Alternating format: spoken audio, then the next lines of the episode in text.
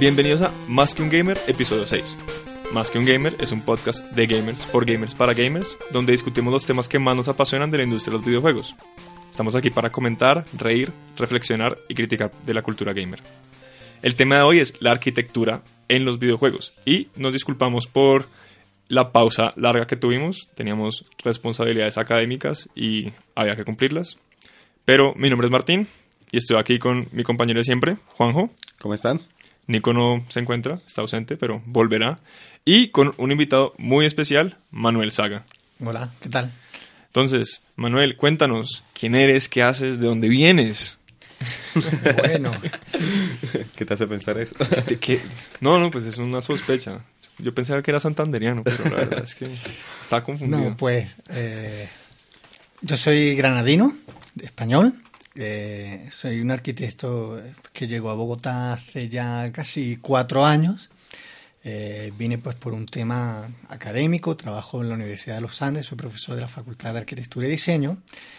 Y eh, había un proyecto que generé con el arquitecto también español, Enrique Parra, llamado Metaspace, en el que pues, nos interesaba este tema de, de arquitectura y videojuegos, que, sobre el que ya se venía discutiendo en otros blogs de arquitectura y en otras páginas web. Pues nosotros somos bloggers desde hace tiempo y estamos un poco en ese mundillo, pero siempre aparece como algo secundario.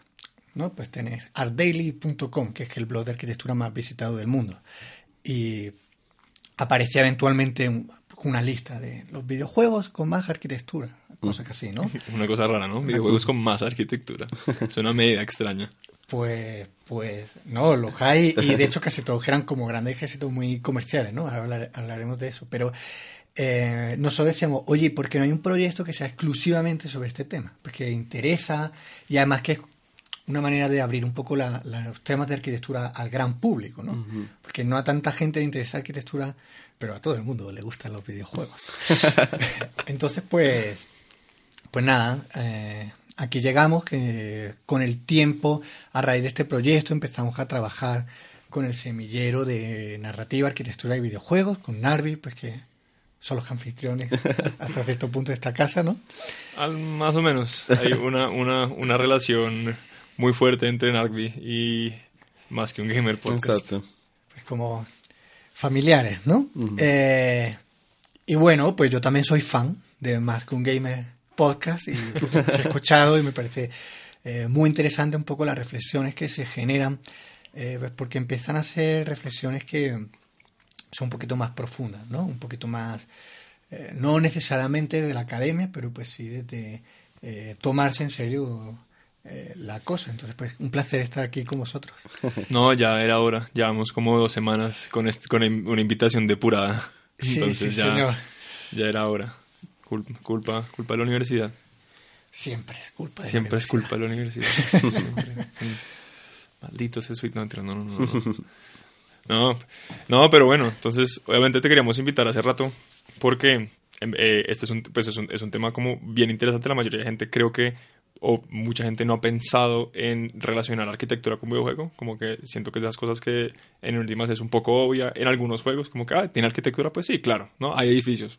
Como, ¿no? Hay una relación como muy muy básica, de pronto que tiene mucha gente con lo que piensan que es la arquitectura o cómo opera, o cómo opera la arquitectura en, en, distintos, en, dis- en distintos espacios, especialmente si, no sé, pues yo soy una persona que ha ido a museos de desarrollo urbano, me parecen un hit, y, hay, y, y pues, y, y ver cómo esos temas muchas veces se pueden reflejar en, en el diseño de juegos en, en- y en lo que se, en, lo que se usa de, de la arquitectura para eh, conformar espacios, contar distintas historias, ¿no? Para eh, como, ¿cómo se dice eso? Para como complejizar un poco como el, los ambientes de juego. Como a mí me parece un tema súper interesante, entonces igual me parecía súper pertinente como Mm. traerte acá a que nos cuentes ya de boca de un, spec, un, un es- eh, de un experto, ya como un poco más, como De- un más de- detallado este tema. ¿De qué va la cosa? ¿De Sí, porque también cosa? pienso que dentro del imaginario común, lo que uno suele pensar con arquitectura y videojuegos es ya el apartado estético. Y sencillamente es como un estilo particular, ah, pues de alguna forma que posicione al jugador en un contexto histórico o un mundo de fantasía. Pero pues de ahí es como lo que uno piensa, hasta ahí va la arquitectura, un videojuego. Sí, o irse hasta el otro lado y pensar ya en no lo que es arquitectura de la información, que es un tema pues ya completamente distinto, que más tiene que mucho más que ver con la informática y ya con el desarrollo puntual del juego a nivel de programación, que se tiene que hacer una arquitectura en la información del juego, pero pues eso no es lo que va al caso. sí, digamos que eh, había una idea que creo que está detrás de todo esto un poco más general y que, pues, Enrique y yo compartíamos y con otras personas pues, durante nuestra época de estudiante, y es que a menudo eh, el término de arquitectura ¿no? para el público general se asocia con construcción y se asocia con, eh, como con, el diseño de la arquitectura, ¿no? con, con las fachadas, con los estilos. ¿no? Uno estudia en el colegio el gótico, el románico, que sea por encima. Em, y a menudo nosotros también, pues dentro de nuestro propio gremio, hay un poco esta idea de, bueno, es que ahí está el arquitecto arquitecto, que es el que proyecta arquitectura, tiene una oficina para el cliente, no sé, el arquitecto, el de verdad. luego está otros que a partir de la arquitectura hacen otras cosas, ¿no? Pero son como, como de los malos, ¿no? O sea, son como eh, una escalafón por debajo, ¿no? Y nosotros, eh, tanto Enrique como yo, que tenemos una relación más fuerte con, la parte más constructiva de, la arquitectura, ¿no? Eh, Enrique es eh, aparejador, además de arquitecto, que es una profesión, es una persona que coordina obras, que lleva procesos de, obra, y esa misma profesión es la de mi, la de mi padre. Entonces, pues lo, hemos vivido en casa, pero tenemos que esta idea, no es que la arquitectura puede ser mucho más cosas, ¿no? Pueden ser cierto tipo de procesos creativos, es casi cualquier cosa que habla de, temas que ocurren en el espacio, que se estructuran en el espacio. Porque lo único que inherente a la arquitectura es esa concepción espacial, ¿no? Aparte de eso, pueden ser mil cosas. Y de hecho, pues yo de las primeras cositas que empecé a hacer eh, ya desde la etapa estudiante era revista URBS, una revista de eh, estudios urbanos y ciencias sociales, en la que yo era el único arquitecto que trabajaba. El resto eran sociólogos, antropólogos, psicólogos ambientales que todo lo que tenemos en común es que cada uno de, sus disciplinas llegaba al, espacio, en este caso el espacio urbano, ¿no? Entonces, claro, cuando uno llega como desde esa línea, cualquier cosa puede suceder dentro eh, de la arquitectura. Uno puede hablar de eh, movimientos sociales que ocurren en el espacio, de acciones urbanas, y eso para nosotros es arquitectura, de arte urbano, eso es arquitectura, de mm, antropología urbana, ¿no? Eh, antes hablábamos con Juanjo de em, esta cosa de cómo la, forma de la ciudad, la, estructura de la ciudad está hablando de ciertos valores humanos y de ciertas cosas. Y eso, como arquitectos, pues también nos interesa, aunque no seamos planeadores en ese caso, ¿no? Entonces, claro, eh, ahí la arquitectura se convierte en una herramienta fuerte de comunicación y vincularla con los videojuegos nos parecía súper necesario, porque eh, existen estas generaciones de arquitectos anteriores, que nos escuche y sepa un poco del tema, pues podemos hablar de los IMS, por ejemplo, de Charles R. IMS, o de otros arquitectos que hablaron mucho sobre cine, escenografía en el cine, arquitectura para el cine, ¿no? Estamos hablando de los 50, de los 60, ¿no? Eso decíamos, bueno, si los IMS hubieran nacido hoy, ¿qué estarían haciendo? Pues no sé si cine, pero probablemente videojuegos. Pues seguramente, pues igual pensar que hubo pues como en el boom de cine gran estudio que sí requirió como que se hicieran un montón de cosas particulares, viniendo además de todos estos proyectos como de ciudades falsas, de campamentos falsos que se hicieron durante la Segunda Guerra Mundial, que también está ahí, o estos proyectos como de creo que hay como un Disneyland falso en, en, un lugar de China. Como que hay un montón de estas cosas que ocurrieron en los 40, 50 y 60 que, que tienen mucho que ver como, como con este desarrollo, como desarrollo de espacios nuevos que de pronto no tienen nada que ver con la ciudad y pues lo hicieron muchos de ellos. Como cuando, y que eh, muchos de ellos llegaron o, salieron del cine a hacer estas cosas muchas veces o, o salieron de hacer estas cosas a hacer como que hacer cosas que tengan que ver con cine. Entonces pues seguramente como que en esa idea de de estar generando como que estos espacios nuevos, muchos hoy, en día pues estarían usando pues que pues los medios modernos para hacer seguramente y ahí está pues videojuegos de pronto es una de las formas más como ¿cómo se dice eso? como más directas de involucrarse con arquitectura en espacios no no pues digitales, no para no decir virtuales, que es como lo contrario, lo real. Sí, nosotros tenemos la pregunta es muy fácil, ¿no? ¿Qué, ¿Qué, interesa? ¿Qué está interesando? Pues una de las cosas que interesa mucho en día son los videojuegos. ¿hay temas en los videojuegos que sucedan con una distribución espacial? Pues claramente sí. Entonces, ¿qué podemos decir los arquitectos sobre eso sin hablar solo para arquitectos, sino al gran público? Esa fue un poco la semilla. Y hubo de pronto como eh, cuando estaban hablando como algún juego que fue como aquí, como que donde, porque muchas veces hay como esos momenticos como de eureka que uno dice como que, uy, aquí es donde estoy viendo ya lo que, lo que ya puedo ver además en los otros, como que, porque muchas veces es, es, mucho de ver como en, en, uno, en un artefacto, como ver, como encontrar como esas cifras, como no sé, como ese cifrado para, para ya desencajar en los demás, como que, uy, es, esto es lo que quiero ver, esto es lo que quiero ver, esto es lo que quiero ver. De pronto sí, ¿cuál fue ese? Metaspace, antes de llamarse Metaspace, se llamaba Proyecto Booker. Entonces, pues claramente eh, Bioshock Infinite fue ahí un momento eh, importante. Eh, yo creo que en el fondo fue como un punto de quiebre que nos hizo empezar a pensar de muchas cosas que habíamos jugado antes y que le sentíamos como que algo tenían, pero que no acabamos de contarlo. De hecho, eh, cuando arrancó Metaspace, yo, no, yo tenía, yo tengo, la tengo todavía, ¿no? Tengo una laptop, un MacBook Pro eh, muy poco optimizado para jugar. Entonces, a mí, yo no podía hablar de títulos que acaban de salir o de títulos como del momento, ¿no? De lo que hablan los grandes medios, ¿no? Sino que me tocaba ir recuperando cosas que yo había jugado incluso a veces pues, en mi infancia, ¿no? Entonces, eh, sí, totalmente fue un punto de quiebre que a, nosotros nos hizo empezar a pensar mucho sobre cosas que, que ya habíamos jugado, ¿no? No sobre lo que jugábamos a partir de ese momento. ¿Qué fue que vamos exactamente de Bioshock que los hizo reflexionar? Bueno, pues Bioshock, eh, para que no la conozca en general, la, pues la, saga de, de Bioshock que es Bioshock y Bioshock Infinite, Bioshock 2. Eh, otro cuento. No, canon, es, es canónico. Mis respetos a Bioshock 2 en algunas cosas. No es un mal juego, pero frente al frente al 1 palidece y frente al Infinite es tan distinto que... Sí, es como es otra cosa diferente. A mí no me parece mejor ni peor, de hecho pues, lo disfruté bastante, pero es como otra, otra cosa, ¿no? Lo interesante es el tipo de de narración que proponía y lo conectada que está esa narración al tema urbano ¿no? y al tema de, la ciudad. De hecho, eh, se dice en algún momento esta frase de eh, una ciudad y un, extraño que llega, ¿no? Esa es como la, base.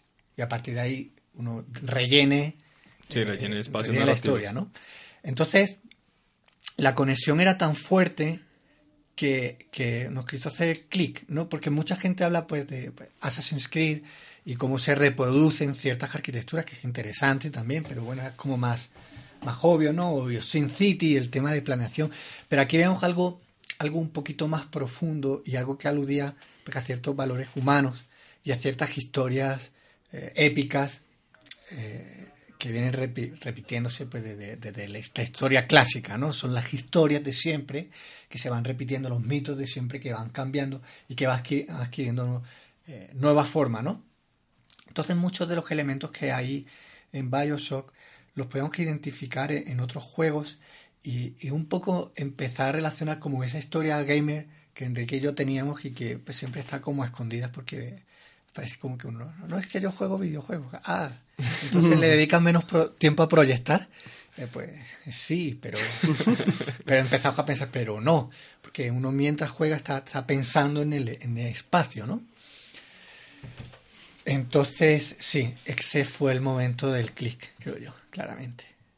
Y de ahí ya, o sea, ya empezaron, pues, para los que quieran visitar la página, está llena de artículos que hacen esta relación importante y siento como de una de esas cosas como importantes que como que dice Metaspace es que los pues y que nos estás diciendo inclusive ahorita antes de comenzar es que los espacios en los videojuegos son tan reales como los espacios en la vida real que es algo que de pronto es pues un poco como contraintuitivo de pensar en, en muchos aspectos porque pues no son espacios digitales, ¿no? Que no están en ningún lado, no existen en, la, en, realidad, o pues se puede pensar lo que sea, pero eh, cómo operan, cómo están hechos, qué quieren decir, qué están diciendo, como que todo eso tiene un sentido que sí, que, funciona igual a cómo funciona la vida real, ¿no? Sí, nosotros decíamos, bueno, eh, está esta idea de, claro, a nosotros nos acusaban mucho de es que uno hace el proyecto de verdad, el que se va a construir, y luego pues puede aparecer uno digital, pero el digital es como que no, como que no, no está proponiendo lo mismo, ¿no? No, ¿no? no lo puedo sentir, no lo puedo tocar, no puedo hacer muchas cosas.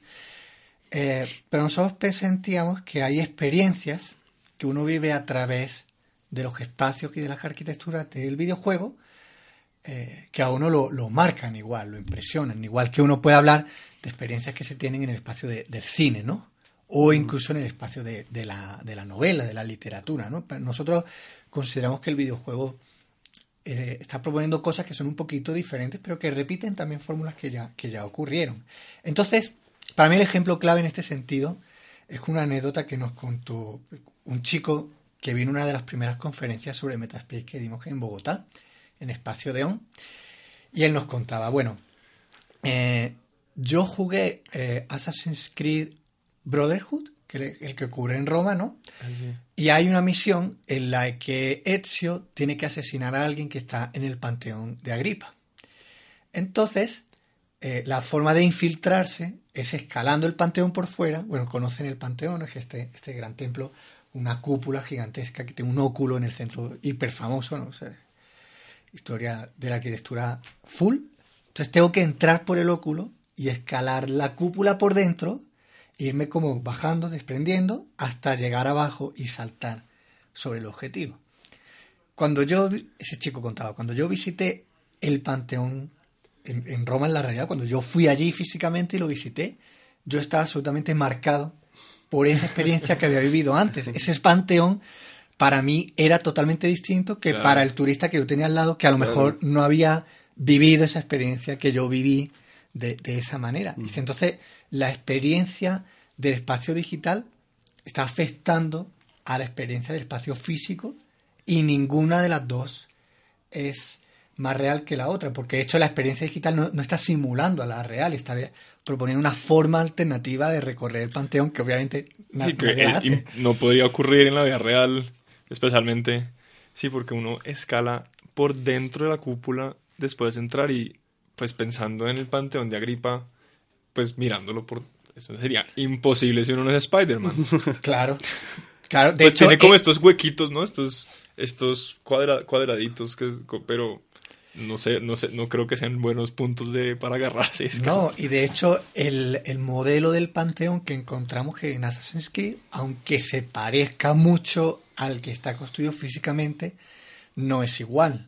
Tiene pequeñas imperfecciones, pequeñas deformaciones, pequeños salientes, tiene como eh, modificaciones que son arquitectónicas, pero que permiten ese, ese, uso que le va a dar Ezio, esa actividad que va a generar ahí, que, es distinta a la que ocurriría en el espacio físico, tanto en el panteón que tenemos hoy, como en el que pensamos que hubo en su momento cuando se construyó, ¿no? Porque además, no, pues eh, completamente distinto eh, buscar entrar al panteón por fuera y por arriba que la entrada normal de así haya sido en la Roma antigua hoy en día que es pues, pues la entrada principal del panteón que es como para enfrentarse no como es como es en pues bueno no sé hay que ir hay que ir al panteón no pero es entrar y enfrentarse no a la cúpula y a las estas estatuas así como es una cosa distinta. Entonces no pues bien curioso que no haya habido esa experiencia como que haya alterado la experiencia de la arquitectura real pues la arquitectura en el mundo real. Es que igual también lo digital y lo físico no están tan separados si al final con las experiencias digitales las vimos a través del cuerpo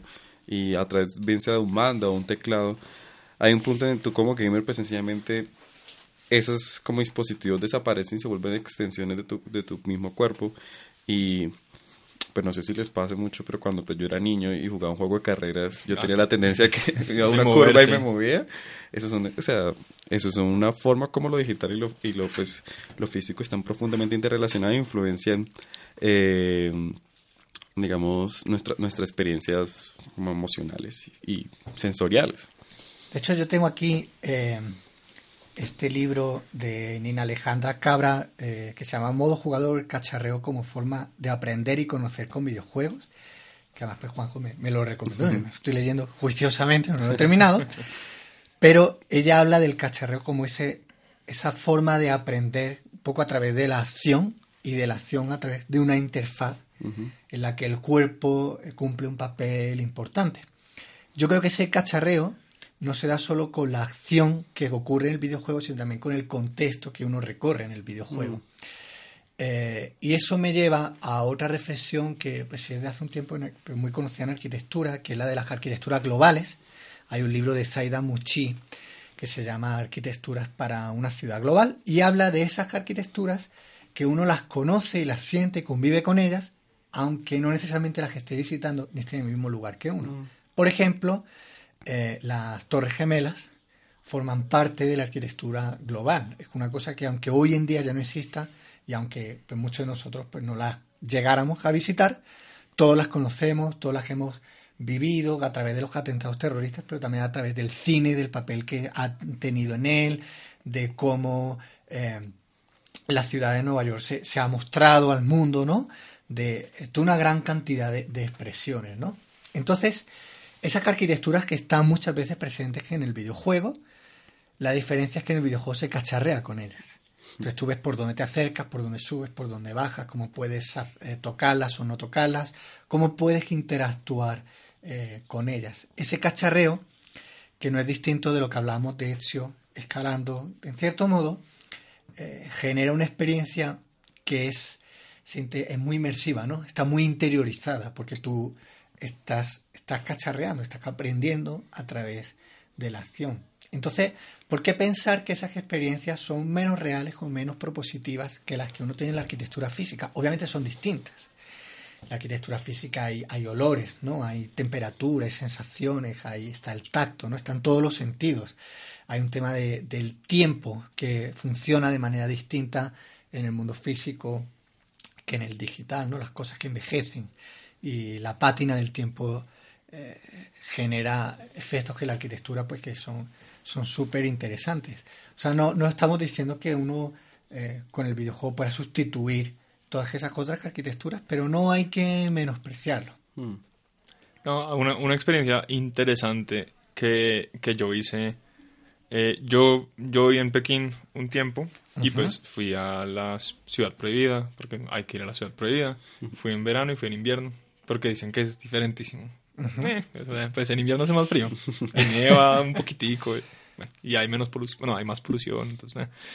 Pero también me acuerdo que después de la primera vez que fui, uno de nuestros profesores dijo como, oigan, hagan el recorrido virtual de la ciudad prohibida porque pueden verla toda. Cuando uno hace el recorrido turístico, uno no puede entrar a todos los espacios porque hay muchos que pueden estar simplemente cerrados porque algo les pasó o pues están reparando algo y hay otros que simplemente uno no puede entrar porque no son parte de- del espacio turístico. Entonces uno puede, muchas de las salas como pues algunas salas importantes solo se pueden visitar como de cerca, ¿no?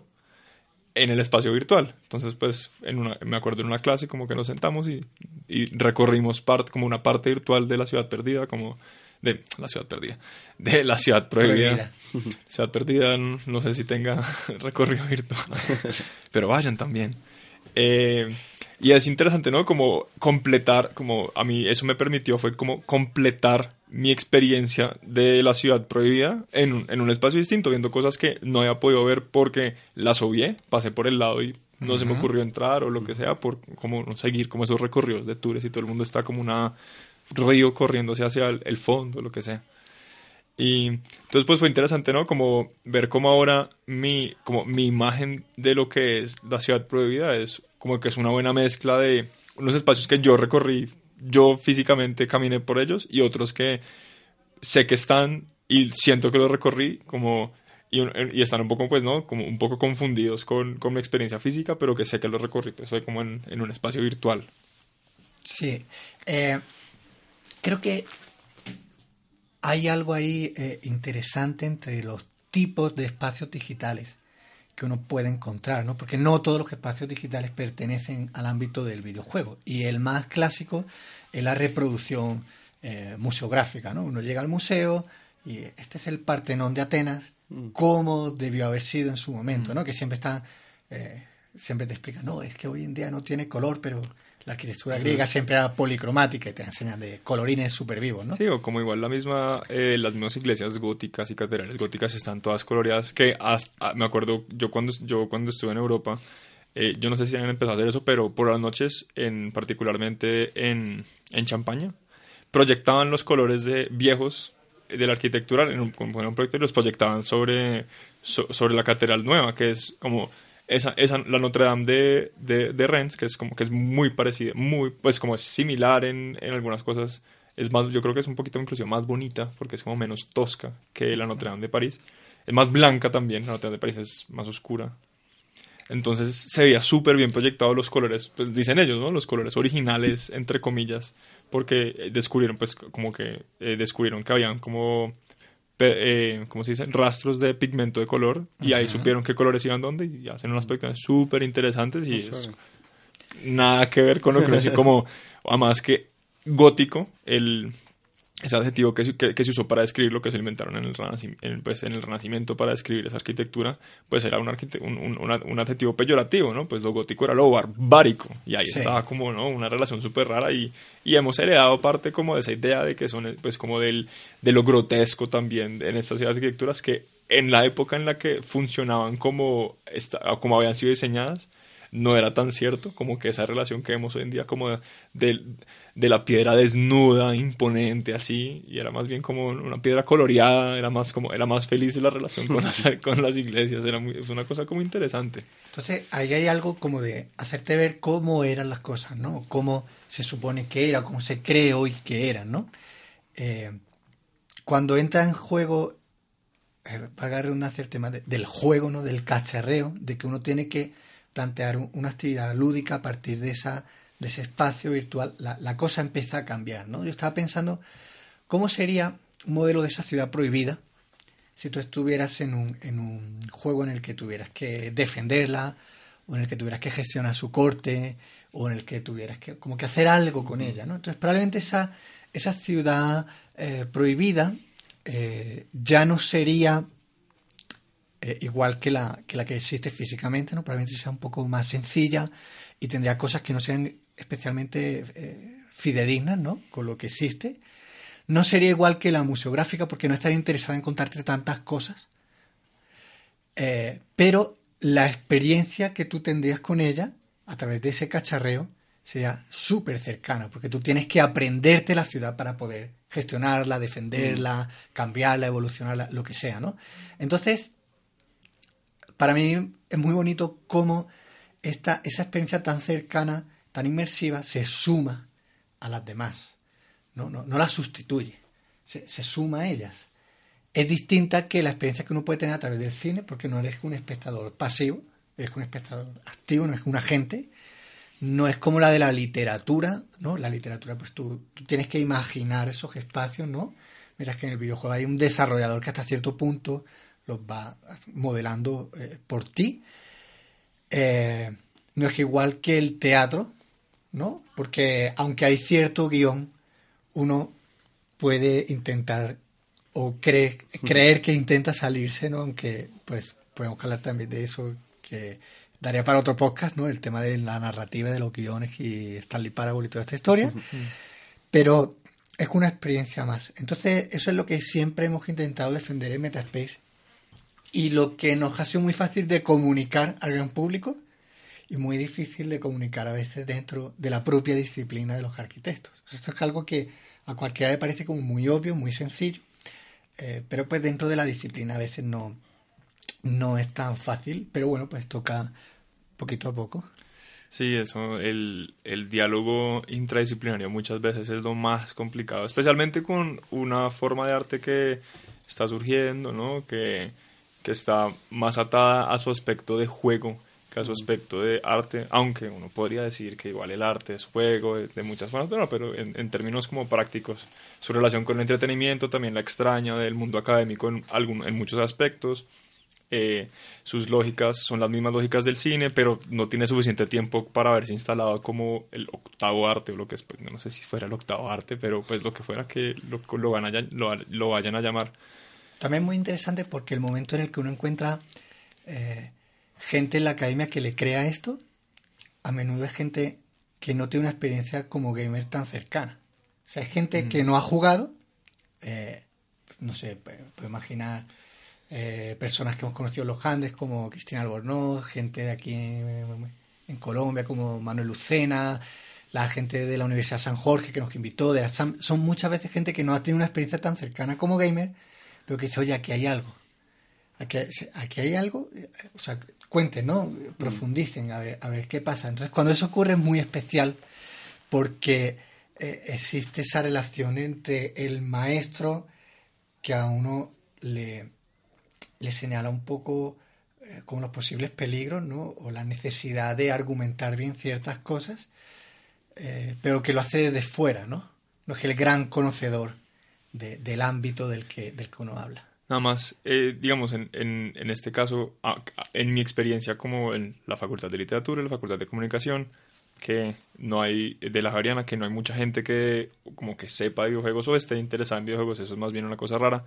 Los pocos profesores que muestran interés no son gamers y en un medio, digamos, me parece mucho más fácil hablar de cine sin ver cine en, en algunos aspectos que hablar de videojuegos sin jugarlos porque la, el ser un agente activo dentro de ese medio hace que hayan unas operaciones muy distintas a la hora de su recepción que el ser un como que el ser un sujeto pasivo. Es como pues siento que hay como que hay una distancia mayor como que es más difícil solventar como que algunos algunos obstáculos de interpretación de pronto que en- en- y no digo que uno pueda hablar de cine sin ver cine me parece que uno no puede hablar de nada como pero digamos hablar de juegos viendo juegos no es lo mismo que hablar de juegos jugando juegos no Sí. como que hay hay hay sí hay como hay una diferencia hay una distancia como no sé si es grande, o sea, no sé si es un abismo de interpretación, pero pues hay una distancia que es como que son dos experiencias completamente diferentes de aparentemente lo mismo, ¿no? Entonces, ahí e- eso siempre me ha parecido curioso, como yo lo he visto más en el campo de la comunicación, se interesan mucho en, en cómo funcionan los videojuegos como comunicación y cómo están construidos como, eh, como sistemas de unidades interpretativas, pues un, pues un mundo de teorías que no sé si has leído Ian Ghost deberías leer Ian Bogost. Él, él tiene unas cosas súper como eh, esclarecedoras sobre la crítica de videojuegos y él trata algunos temas como cómo los cómo hacer o sea un, un término que yo pues no sé si lo acuñó pero es news games que son juegos que cuentan noticias o pues como juegos que operan como coyunturales entonces el ejemplo que él da es un juego como sobre los piratas eh, como en Somalia y es un juego como de uno, uno es el que maneja a los piratas y pues es como una inmersión súper extraña como a eso de ser pirata y es un juego, pero es muy bueno para mostrar como la realidad de las presiones como sociales que están detrás de la de, como de, de los piratas de, de, de alta mar reales, ¿no? En Somalia. Y es como, es una experiencia bien extraña, ¿no? Porque saber que, ¿no? Criminales internacionales y después es como, no, pues estamos jugando a ser ellos y es una cosa súper chistosa. Entonces, no, como ese, ese paso a, a- en, en la academia, como a no solo interesante, sino como involucrarse con ellos, siempre va- siento que es difícil, especialmente para los académicos de, de un tiempo, eh, insertados ya en unas tradiciones o lo que sea. Pero igual, chévere que se habla del espacio. Arquitectura me parece que es uno de los espacios como más tardíos de, de abrirse, como mucho más fácil relacionarlo, digamos, en la literatura, con narrativa, como ahí estaba, pues no estaba desde un principio, pero, pero pues no, sí está desde un principio, como que siento, ya desde los 80 se estaba hablando del tema de, de cómo se narran los videojuegos. eh, y arquitectura siento que sí eso es una cosa un poco más, más actual, ¿no? Que como un interés que, que se ha dado mucho más reciente. Entonces sí entendería por qué de pronto hay más distancia en, en la academia ah, o, ma- o- o más dificultad en la comunicación como dentro de la academia.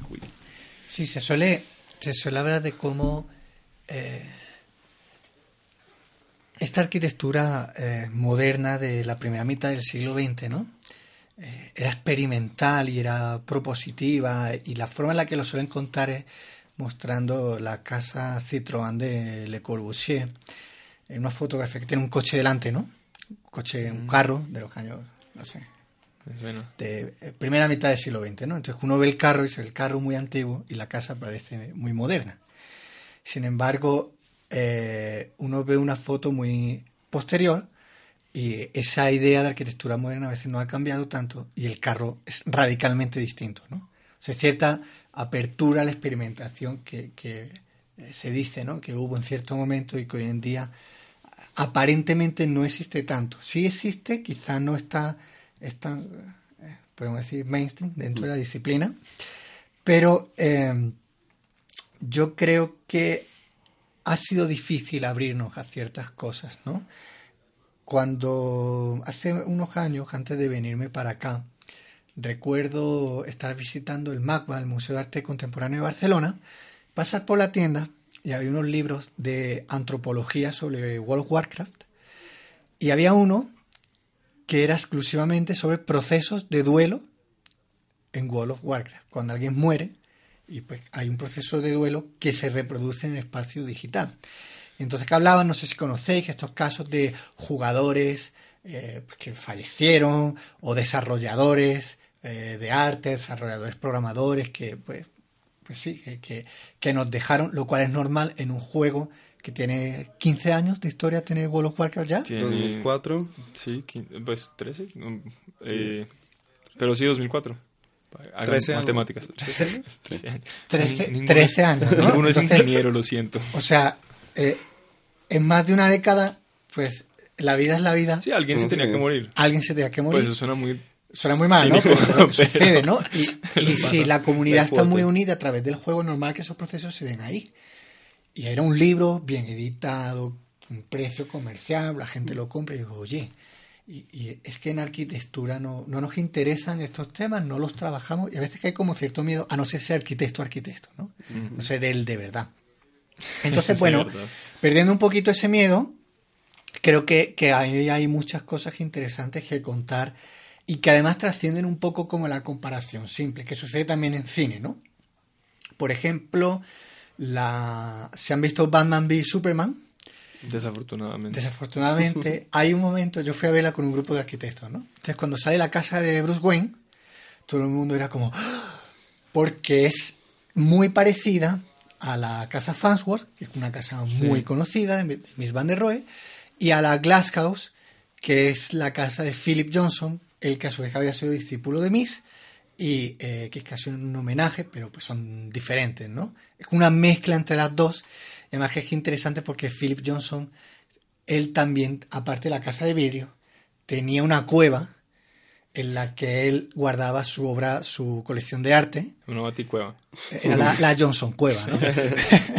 Entonces, esa, ese tipo de comparaciones que suelen salir en medio son interesantes, son las fáciles, ¿no? O sea, arquitecturas que, son conocidas, pues, relativamente famosas, que aparecen en el videojuego, que aparecen en el cine.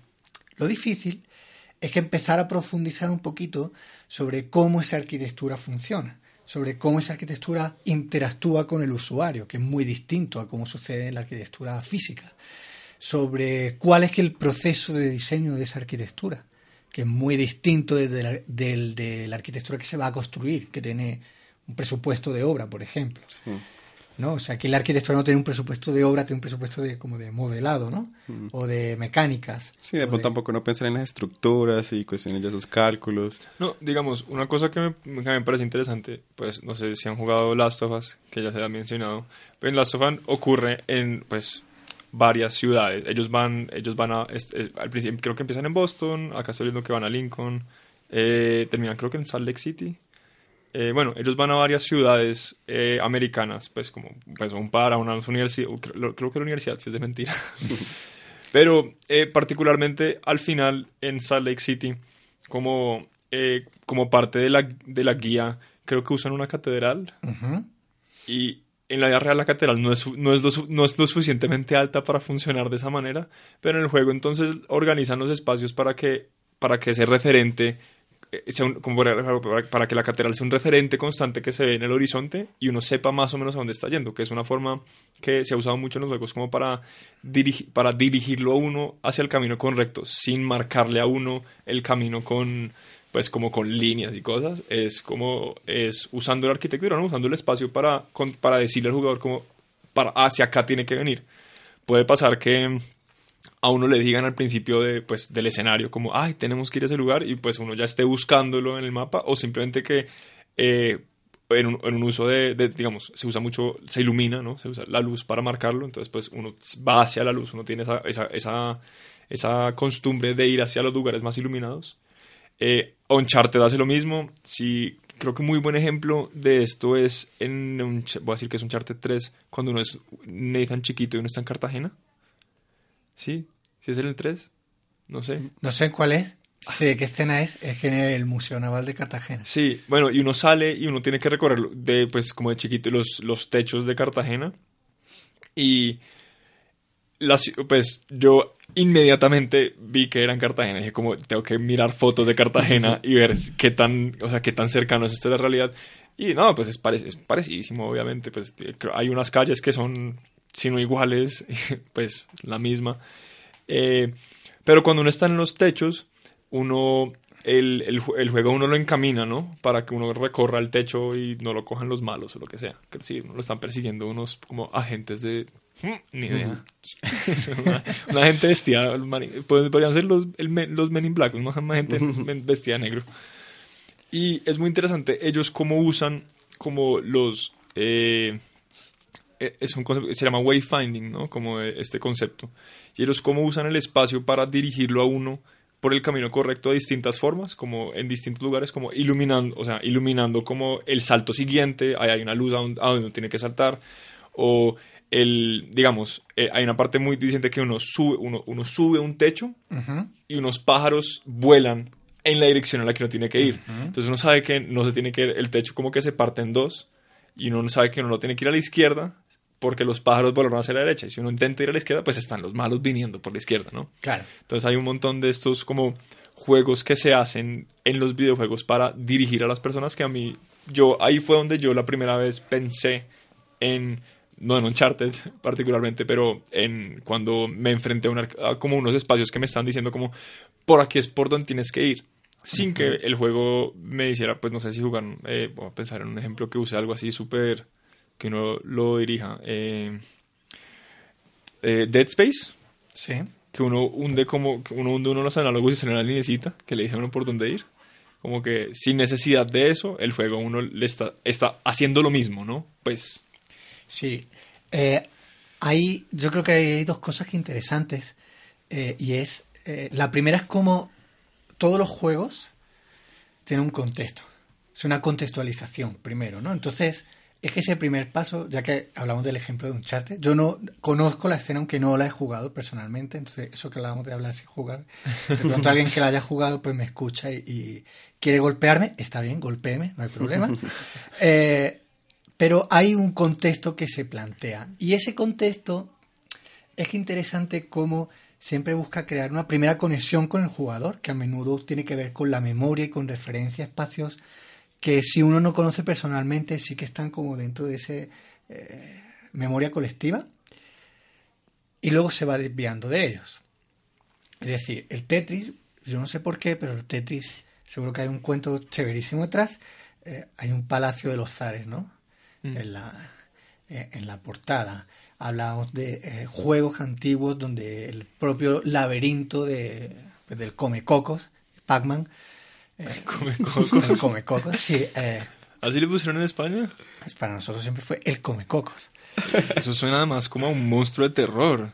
Como que el coco ya es un... ¿No? Pues acá no, no, pues no es que... pues no sé, yo oigo poco del coco, pero siento que es como el monstruo como en en lengua neutral latina, el coco es malo. en, ¿no? en ese idioma de, traducción, de traducción de animaciones, el coco es como... ¿De dónde vende no, no, sí, estaba pensando... No tengo eh, idea. Porque de acá, colombiano no es. Anglosajón. No, es, de, pronto es mexicano o algo así, pero es muy chistoso. el come cocos. Entonces el señor come cocos está en un laberinto. Muy fácil identificar que, que eso es un laberinto, aunque en verdad son unos pestores azules que hacen una forma, o sea, no es nada un poco de René Magritte eh, todo esto, ¿no? No, es mm. un laberinto, no es una pipa. sí. El caso es que hay una primera conexión, ¿no? A menudo esa conexión es muy fuerte. Véase Age of Empires, ¿no? O sea, uno mm. realmente a través de esa primera contextualización uno ah, no es que estoy jugando a ser romano, estoy jugando a ser carnícola, ¿no? Es que estoy jugando a ser hay una primera contextualización. Y a partir de ahí nos vamos nos vamos desviando, ¿no? Por la propia dinámica del juego esa arquitectura que parece que es muy parecida a, no es exactamente igual porque necesita responder a estas, estas dinámicas. ¿no? El tema de, de, wayfinding tiene también mucho que ver con la percepción del espacio.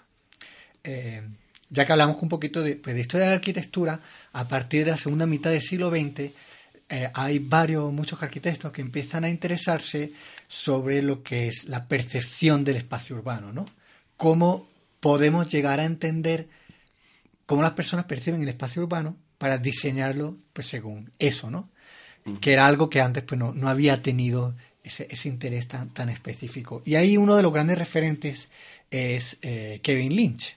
Kevin Lynch, un arquitecto que desde Massachusetts genera una investigación llamada La imagen de la ciudad y habla de cuáles son los elementos de la ciudad que nos van llevando por ella, ¿no? que determinan la forma en la que la percibimos. Uno de los grandes elementos ahí son cinco categorías.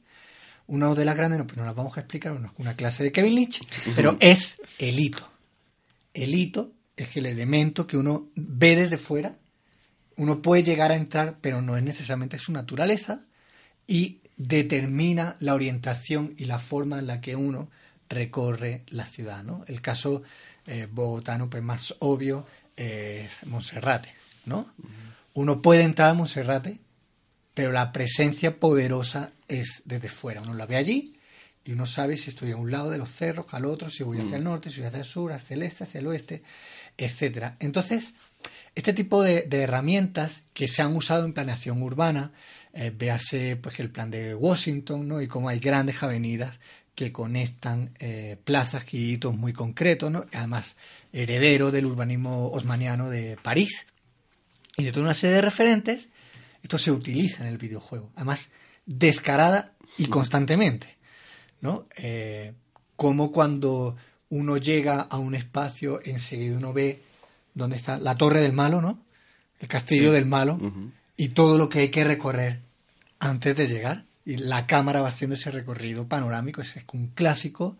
O eh, cuando uno está al principio de un camino, igual se ve como cuál es el recorrido del camino y uno luego lo recorre y va encontrando los problemas que le sorprenden a uno en el proceso. Eso te- tendría que ver con otra de las categorías de Lynch, que son las sendas.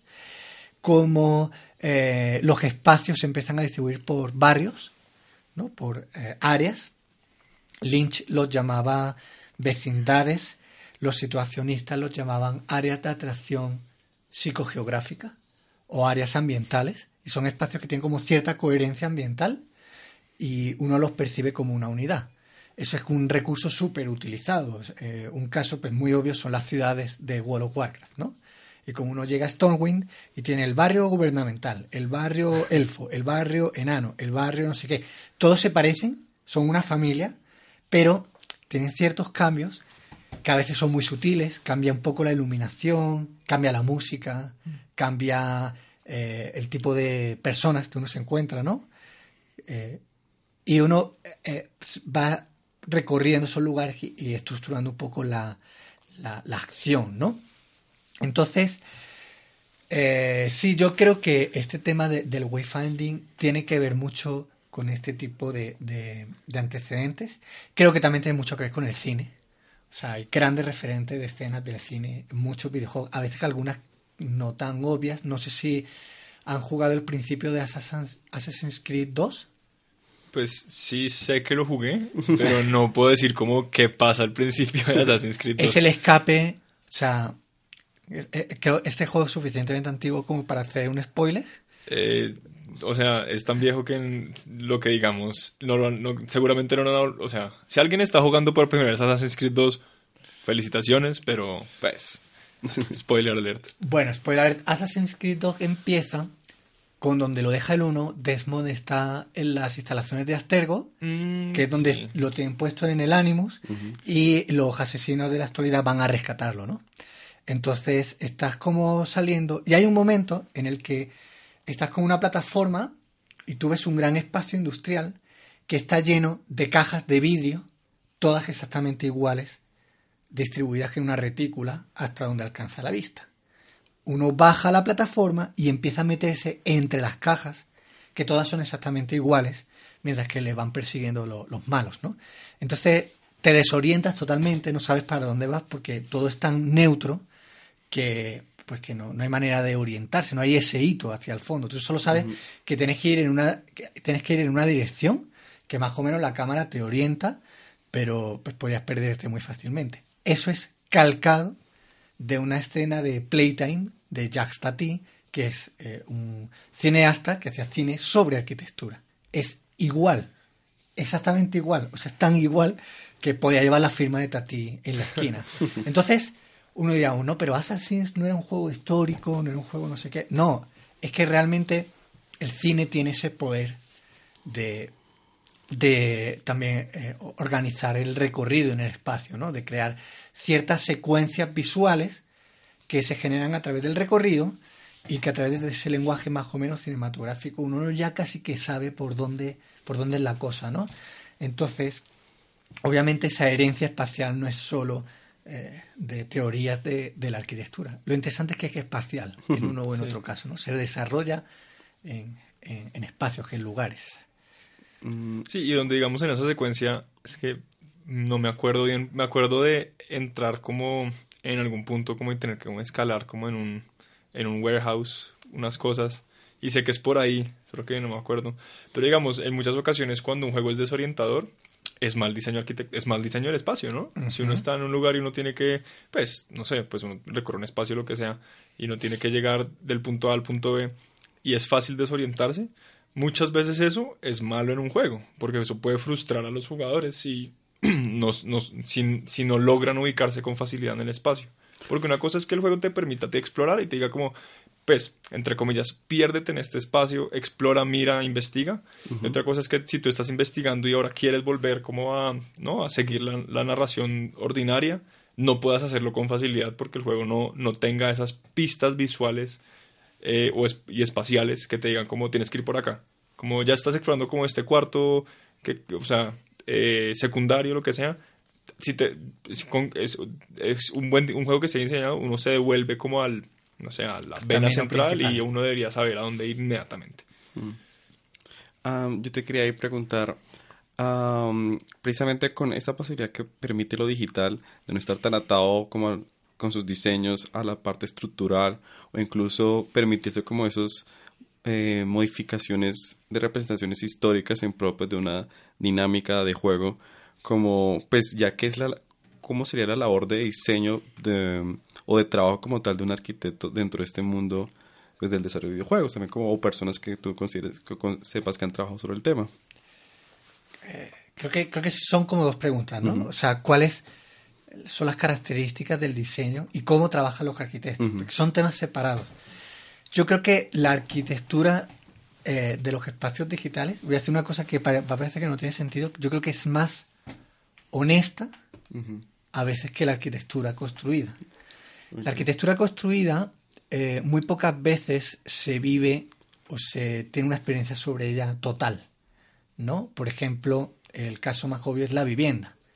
Tú puedes convivir con esa parte de la vivienda que da hacia la ciudad, con su fachada, con su eh, volumetría, ¿no? con su papel sobre la calle, pero no necesariamente vas a entrar a ella y no necesariamente la vas a conocer a fondo, más es que un grupo, ¿no? Uh véase, por ejemplo, eh, la, la, Catedral Primada, ¿no? Uno puede verla por su papel urbano, luego entrar, pero nunca entra del todo, ¿no? O los edificios gubernamentales. Entonces, hay arquitecturas que pueden funcionar hasta cierto punto bien o mal en alguna de estas facetas y luego no tan bien en otras, ¿no? Entonces uno puede pensar que hay arquitecturas con las que se siente cómodo, con las que convive, que a lo mejor luego por dentro son nefastas. en el videojuego, la arquitectura eh, tiene un diseño muy, muy, muy concreto, ¿no? Entonces, si es un hito que aparece al fondo, va a ser de baja resolución, va a ser fácil de cargar, va a estar como fondo y uno sabe que es un fondo y que a lo mejor eventualmente llega. Pero si tú llegas, tú vas en algún momento a recorrerla, ¿no? Si el diseñador quiere que tú lo hagas, eh, pues te va, te va a acabar llevando, lo vas a hacer. Y si no está bien, diseñada, en cuanto a esa función específica, pues te vas a dar cuenta, te vas a dar cuenta enseguida. Entonces digamos que aunque esa arquitectura digital no enfrente toda la complejidad y todos los retos que eh, enfrenta la arquitectura construida, sí que uno la, recorre completa, la, utiliza completa cuando la, eh, sigue como esa acción o ese, o ese guion. De hecho, eh, es interesante cuando uno intenta como forzar los límites de los espacios que se han diseñado para un videojuego y uno encuentra esas pequeñas trampas que ponen los desarrolladores para que no entres a tal habitación o no entres a tal mm, espacio porque en realidad es que ni siquiera existe no está diseñado. Son estos tipos de nuevo World of Warcraft que saltan por la montaña y hacen explotan un buggy, no sé qué, y se cuelan en un sitio que no está diseñado y es una planicie súper aburrida. Ellos cuelgan el vídeo en YouTube. Llegué a la planicie, pero no, tiene ningún interés, ¿no? Es una arquitectura que, es honesta en ese sentido. Si tú consigues acceder a la trampa, ese lugar ni siquiera existe, ¿no? Que eso, pues, siempre es más, es más preocupante cuando uno le pasa por accidente. Claro, efectivamente. Que uno se caiga por el, o sea, que, digamos, se caiga por el mundo, ¿no? sí, que caiga debajo del mundo, ¿no? no hay nada. O hace poquito me pasó, estaba jugando a borrar con unos amigos y, y, y me elevaron pues con un, con un muro de con un muro de May, estaba jugando con Ranger y me elevaron como debajo del puente del Dorado. Sí. Y, y, y, yo, pues, yo estaba abajo, ¿no? Y pues, mi, o sea, yo, yo estaba viendo era por encima del puente. Y fue un, como una experiencia súper fue como, uy, como un boga y todo, pues no pasó nada, pero como ese tipo de cosas, sí, es como, eh, nunca había, no, no, había pensado en describirlo así, pero es una arquitectura honesta, ¿no? Como solo muestra lo que es necesario, además. Funciona para lo que funciona y para nada más. Eh, ahí entra el papel a veces de los jugadores como hackers que utilizan espacios para cosas que no se pretendía que se utilizaran. Eso que en el videojuego es casi como una trampa, en la realidad ocurre todo el tiempo, en la arquitectura física. ¿no? Entonces, eh, digamos que tiene como esa, esa simplicidad. ¿Cuál es la trampa para entrar al panteón de Agripa? no para la entrada principal. claro, ese sería, ese sería un eh, poco criminal. Por otro lado, arquitectos que trabajan haciendo videojuegos, eh, digamos que uno tiene, yo he conocido dos perfiles principalmente, que ninguno es el que normalmente se imagina la gente. Porque eh, la gente se imagina, eh, o las personas con las que nosotros hemos hablado, se imaginan a alguien que diseña, alguien que es artista 3D. Entonces no es que como saben mucho de arquitectura, porque no modelas la arquitectura del juego. Pero claro, arquitectura es una carrera larga, es una carrera compleja, eh, que tiene muchos temas de historia y de eh, culturales. Y un modelador 3D, eh, sobre todo las grandes compañías, a menudo es un técnico, es alguien que de muy pequeñito se está formando en eso, ¿no? Entonces, claro, tú llegas con, no sé, 25 años, recién salido de la carrera, empezando a modelar, y hay un tipo que lleva ahí desde los 16, haciendo unas cosas que impresionantes, ¿no?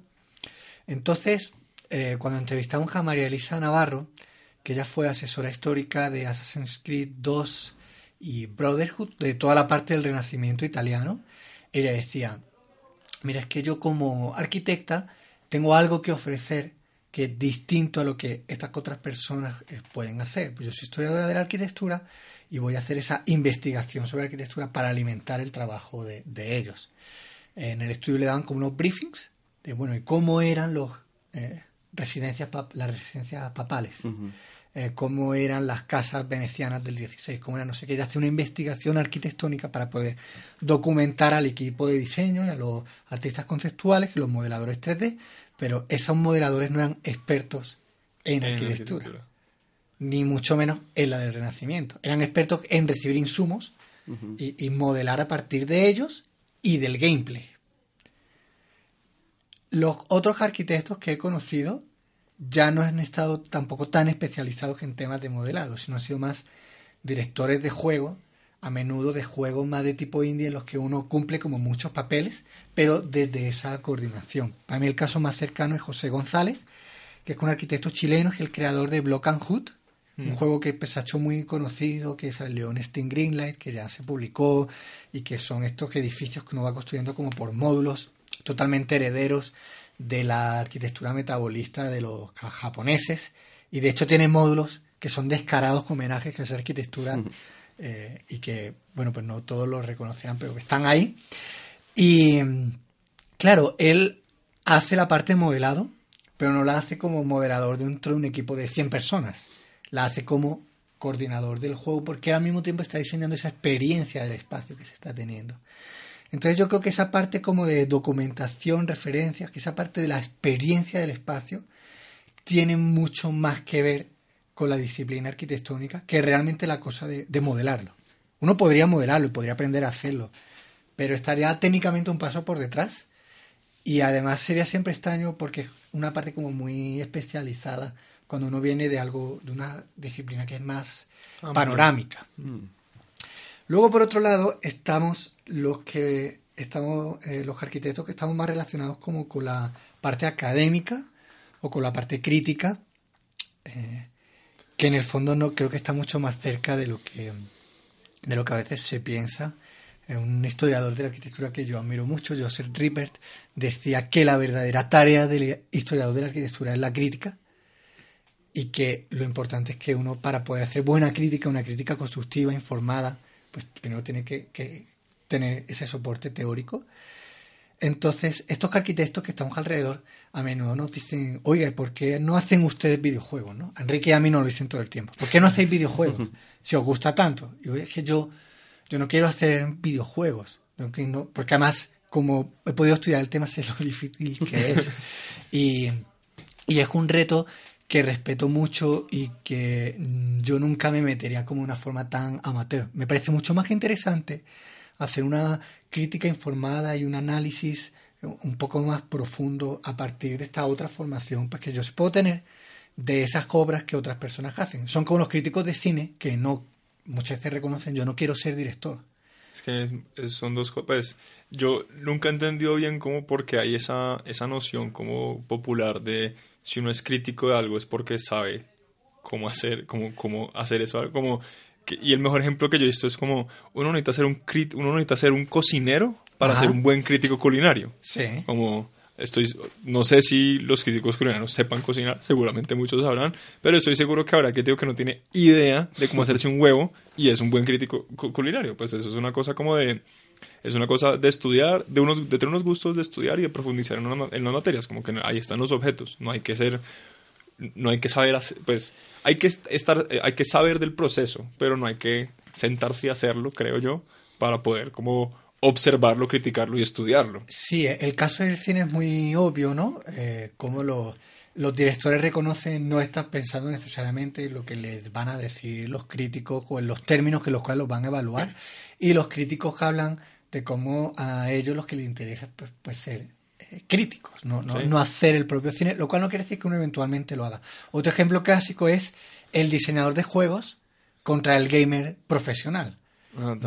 La persona que inventó el baloncesto contra Michael Jordan. O sea, Nada que ver. na- nada que ver. Y sin embargo, si nosotros pusiéramos a Michael Jordan a diseñar un, deporte, pues probablemente tamp- tampoco sabría, ¿no? Entonces, eso, sí. son cosas diferentes que están alrededor de- del mismo producto cultural del mismo objeto de estudio, pero eh, son tan diferentes que no necesariamente tienen que estar siempre mezcladas.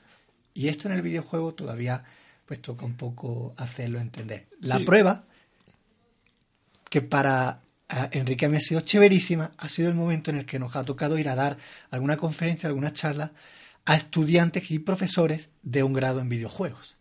Eso nos ocurrió esta Navidad en la Universidad San Jorge en Zaragoza y fue chéverísimo porque nosotros comprobamos que a ellos les resultaba interesante y sobre todo útil el tipo de, de cosas que nosotros estábamos contando, aunque en ningún momento nos fuéramos a meter a hacer el juego y probablemente no conociéramos mucho de los detalles a los que ellos se enfrentaban. Entonces empieza a ser muy bonito esa, con esa conjunción de distintos perfiles profesionales y de distintos acercamientos a, a un, a un mismo lugar, ¿no? Sí, hay al- algo que siento que en que, que hace mucha falta igual, digamos, que el cine ya, ya- que el cine tiene adelantado es que hemos visto muchos como making of Sí. de las películas, como que nos hemos metido mucho detrás de cámaras, ha habido mucho mucho cine como metanarrativo que habla sobre cine, ¿no? Sí. O series de televisión en las que hemos visto como los estudios, ¿no? Pues o pues parte de los estudios o como hay una relación como que con el cine que ya por lo menos el público común tiene una buena idea de cómo se hace cine. Sí. Pues una idea pues, pues de ficción, pero pues cercana, ¿no? A como a algunos procesos. En los videojuegos siento que hay una distancia mucho mayor entre el proceso de hacer un videojuego y la audiencia de cómo cree que se hacen, como que hay unas, unos estereotipos muy claros del el programador, ¿no? El diseñador gráfico y lo que sea, que, que es como... Eh, Actualmente en esos juegos independientes, no, pues un man en un sótano, horas solo, así, con las luces apagadas, y, ¿no? Eh, entonces siento que esa, como que esa distancia hace que sea mucho más fuerte, ¿no? Ese, como esa idea de, de si, eres crítico, ¿por qué no así lo haces? ¿No? Claro. Pero, pero sí, yo siempre me he encontrado como, eh, de hecho, yo siento que los mejores críticos jamás van a ser la gente que está involucrada puntualmente haciendo las cosas, porque el crítico puede tomar una distancia, ¿no? El crítico, mm. en últimas, el crítico sí puede ser un historiador, el crítico sí, diga, eh, algo que, que, que, me, parece que es muy pertinente. Eh, Walter Benjamin dice en, en, El arte en la, er, en la época de la reproductividad técnica, ay, qué nombre tan largo, ¿no? Nunca, siempre me parece, es, es un libro seminal muy importante y es un título demasiado largo.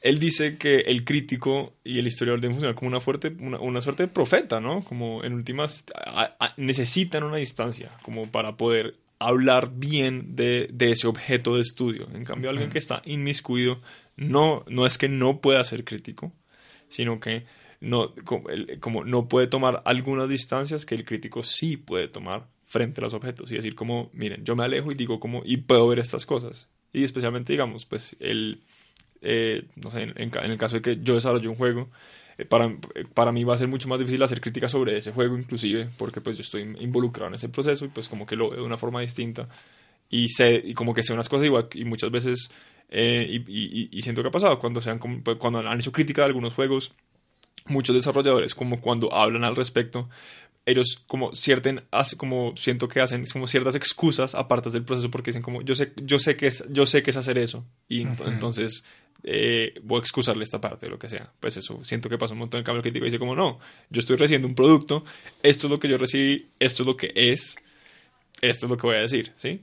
Entonces ahí siento que sí, no, como que no es necesario que haya como, como que los críticos desarrollen, pero es un, es un, como que es ese, ¿cómo se llama eso? Como, es como, a mí siempre ha parecido que es una forma de decirle al crítico como no estás en posición de criticar. Sí que es como que siento que eso que es una cosa falsa, como no por eso por eso a mí el ejemplo de la comida es el mejor, como que uno no necesita uno necesita saber cocinar para saber que la comida está bien hecha. Mm, creo. También a veces se confunde la crítica con la evaluación, ¿no? También. Eh, de hecho, eso es muy mercantil también, ¿no? Sí, es que sacó un 97 en Mary Station. ¿no? Sí. Eh, yo creo que la buena crítica de pronto no va tanto por ahí. Es más como sacarle el jugo, un jugo que eh, muchas veces no es necesariamente pretendido, eh, pero que como nosotros pues formamos parte de, pues, un mundo hoy en día globalizado, donde tenemos tantas cosas que en común, eh, es fácil sacar, es fácil no, es necesario sacarle estos, estos conceptos y estas capas que a veces están un poco ocultas que incluso para el propio, para el propio creador, no más que una crítica es casi una, una cítrica.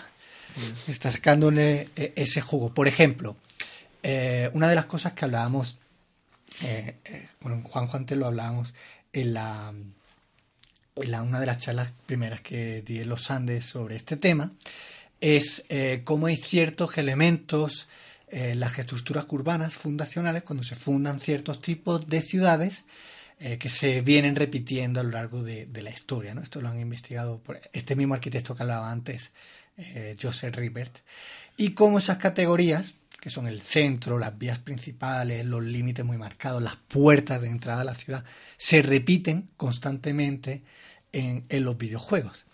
A mí eso me ha permitido poder hablar de ciudad medieval y de videojuegos al mismo tiempo. Y a menudo de videojuegos que no están hechos para enseñar ciudad medieval. Pero precisamente porque no tienen un objetivo didáctico, tienen una dimensión creativa que bebe de lo que beben todas las disciplinas creativas, que es eh, pues, la propia eh, esencia humana y todas esas, eh, esa carga histórica, esas cargas conceptuales casi ancestrales que, traemos con nosotros, ¿no?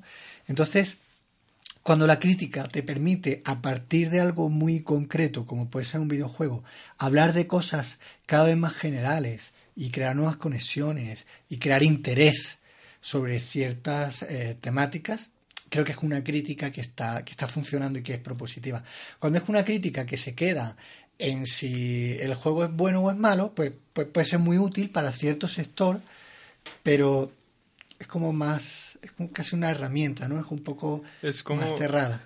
Yo que pues participé un poco pues del mundo este de hacer reseñas de videojuegos, en, en últimas pues en los grandes medios o más conocidos, IGN, eh, GameStop y todos estos, las, la, la, crítica, que no es una crítica, son reseñas, a mí me parece que hay una diferencia grande entre una reseña y una crítica de... Son guías comerciales, ¿no? Sí. Entonces es más como, es más para decirle al consumidor como, mire, ¿vale la pena o no vale la pena? Cómprelo o no lo compre. O pues de pronto si usted compró este juego, compre este también, ¿no? Como que está, como siento que, que hay como esa relación como bien capitalista, ¿no? De, de un sentido instrumental en, en, la reseña, ¿no? Que pues que muchas veces la gente llama muy crítica. Pero en cambio estaba pensando que algo que para mí es valioso es cuando hacen crítica de juegos malos. Entonces, eh, lo, lo, más interesante eh, muchas veces para saber qué hace de un videojuego un buen videojuego es ver qué hace de un videojuego un mal videojuego.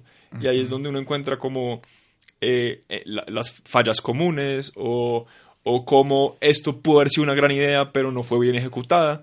Y ese tipo de cosas cuando se hacen ese, cuando se hacen ese tipo de escritos o videos o lo que sea, que son análisis a profundidad, especialmente de un objeto que eh, generalmente nadie quiere jugar por malo, por A, B, C o D razón que haya dicho pues la reseña comercial, que no jueguen este juego porque es muy cortico, lo que sea.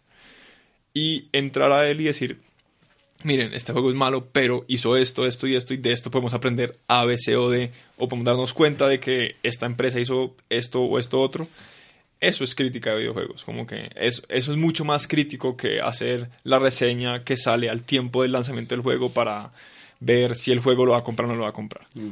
Hay, hay crítica, hay, hay, hay, hay muchos, más que todo crítica. Eh, yo aconsejaría, ¿no? Eh, si están leyendo una página como establecida, que es una compañía, como IGN, como GameStop, como cualquiera de estas, normalmente ellos nunca hacen crítica, porque no tienen el tiempo para hacerla. Ellos están todo el tiempo sacando es, noticias y reseñas. Y para encontrar crítica hay que buscar a los críticos independientes. Los youtubers hacen crítica, muchos. Muchos hacen reseña, pero hay otros que hacen crítica. Y los blogueros son los que más, que, los que más se toman el tiempo de cuando hacen reseñas, esas reseñas largas, es los que sí logran de pronto hacer como textos críticos porque se toman como una instancia distinta. No están intentando, eso suena muy mal y no, no estoy diciendo que estas empresas estén compradas por las compañías de videojuegos, eso sí, eso es, falso, nadie les está pagando por hacer reseñas, eso, es un mal mito que hay, pero tienen unos intereses distintos. La empresa está, la, empresa grande, IGN, lo que sea, ellos están buscando vistas, visitas a su página, porque pues es una página comercial en último caso. El crítico independiente está definiendo sus ideas. ¿no? frente a un público. Como que es una dos cosas distintas. Y siento que en, en, esa gente está mucho más la crítica y es valioso como encontrar crítica por eso de juegos malos. Sí, eh, para mí un gran, referente ahí de los que yo pues, me declaro un gran fan son, no sé si los conocerán, los tres gordos bastardos. No. Los tres gordos bastardos son tres, no sé si se llaman los youtubers eh, mexicanos. Generadores de contenido. Generadores de contenido mexicanos que tienen su blog 3GB.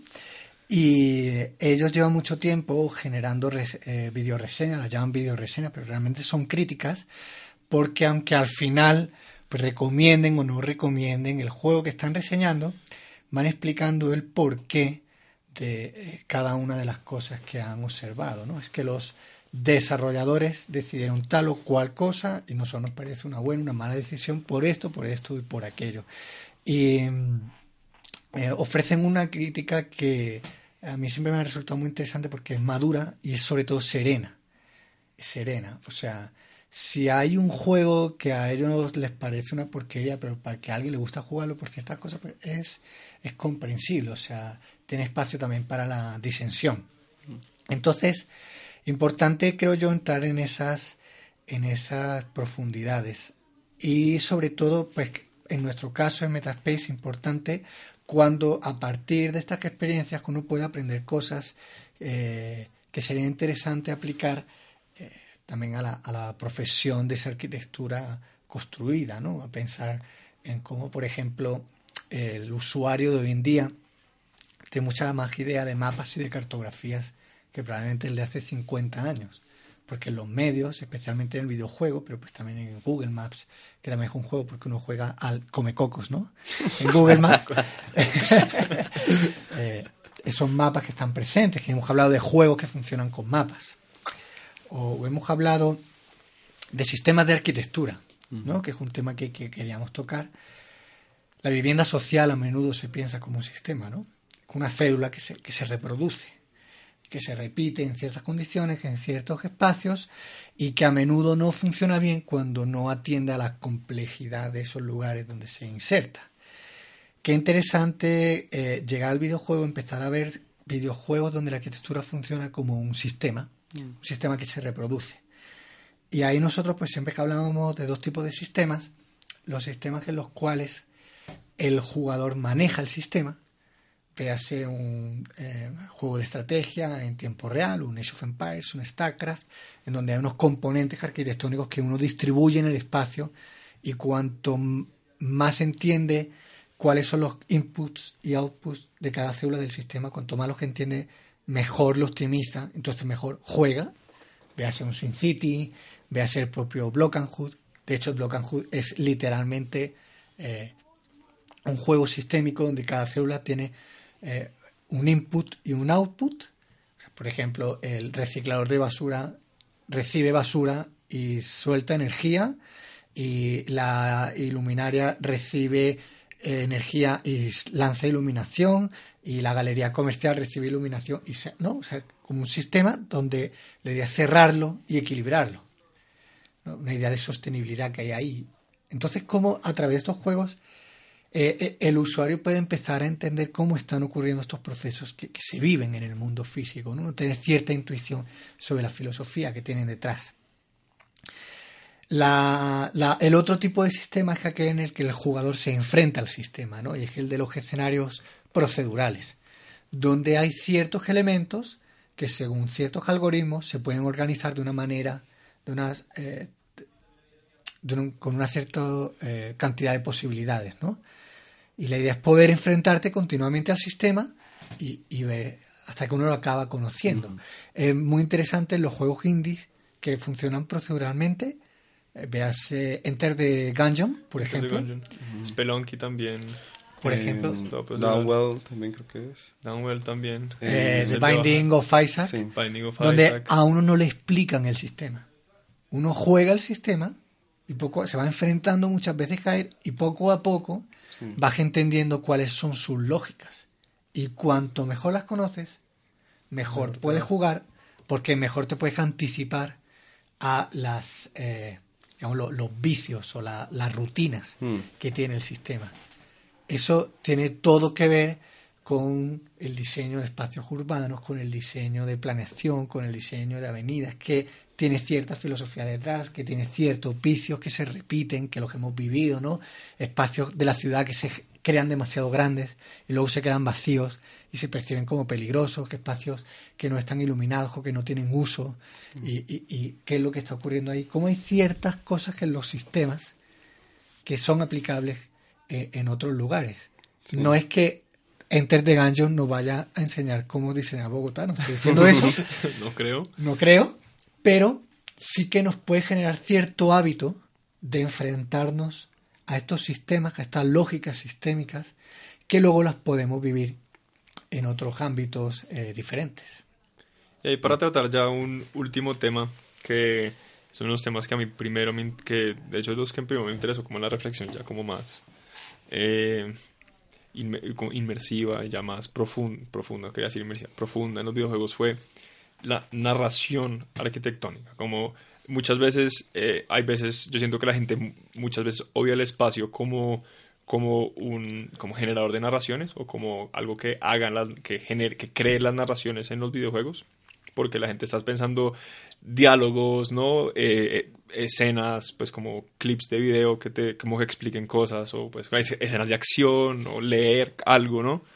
Y en cambio, digamos, en juegos, eh, para mí el mejor ejemplo siempre va a ser Dark Souls 1, que pues que se fue, fue, no fue el primer juego que rompió con esto de no darle narración, pues como eh, tradicional a los jugadores, como hay muchos juegos que, que, lo han hecho, pero sí fue como este juego grande que hizo una cosa bien peculiar y, y, y, el, y el juego para poder encontrar narración, no, hay que no solo hay que recoger estos ítems y leer las descripciones, como que bueno, eso es parte de eso, pero también hay mucho de la narración de ese mundo que está en ese espacio, en cómo está construido, en qué estructuras están ahí, qué les ha pasado a esas estructuras, cómo están organizadas, ¿no? Porque es todo un mundo interconectado, como súper bien interconectado.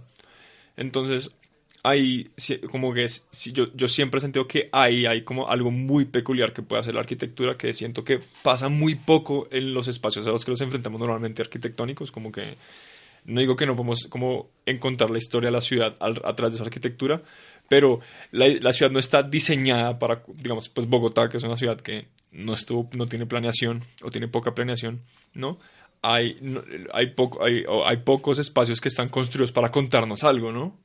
Como entonces era como ese enfrentamiento como de, de, esta posibilidad que tienen los juegos muchas veces de realmente contarnos una historia casi que sin que lo sepamos no como nos ya ya solo, estar ahí. sí, estar ahí es suficiente para enterarse de, de toda una narración sin que alguien nos tenga que decir como no pues es que aquí lo que pasó fue que invadieron y no, pues, mm. no hay, hay como unas como que ya hay, hay, ya hay unas pistas en el espacio que nos dicen como miren aquí ocurrió una historia y, y, a, ¿no? y a través como pues vemos otras cosas, nos encontramos otras cosas, hacemos como que esas conexiones que nos dicen como este, templo acá fue abandonado por A, B, C o Y razón y estás aquí por este, esta razón, este enemigo que está aquí, aquí parado, está aquí parado y este enemigo por una razón pues metanarrativa que podemos descubrir y, y, siento que particularmente en Dark Souls mucho en el primero, el 2, otro cuento, mucho tiene que ver con cómo está diseñado el espacio. Y casi todo. Y, el Dual Finding funciona muy bien en muchos espacios.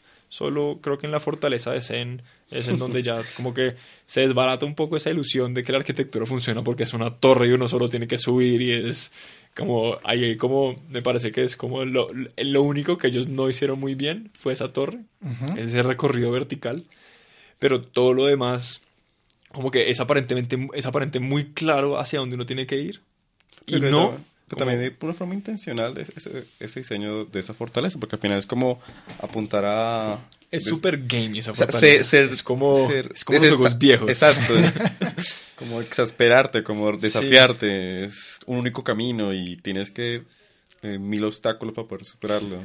Sí, esa era como... Para mí esa fortaleza fue como el espacio de ese juego que era más como un videojuego. Como era, como, era lo que más me recordaba como a Tomb Raider viejo. Ah, pues la guillotina, esas ahí.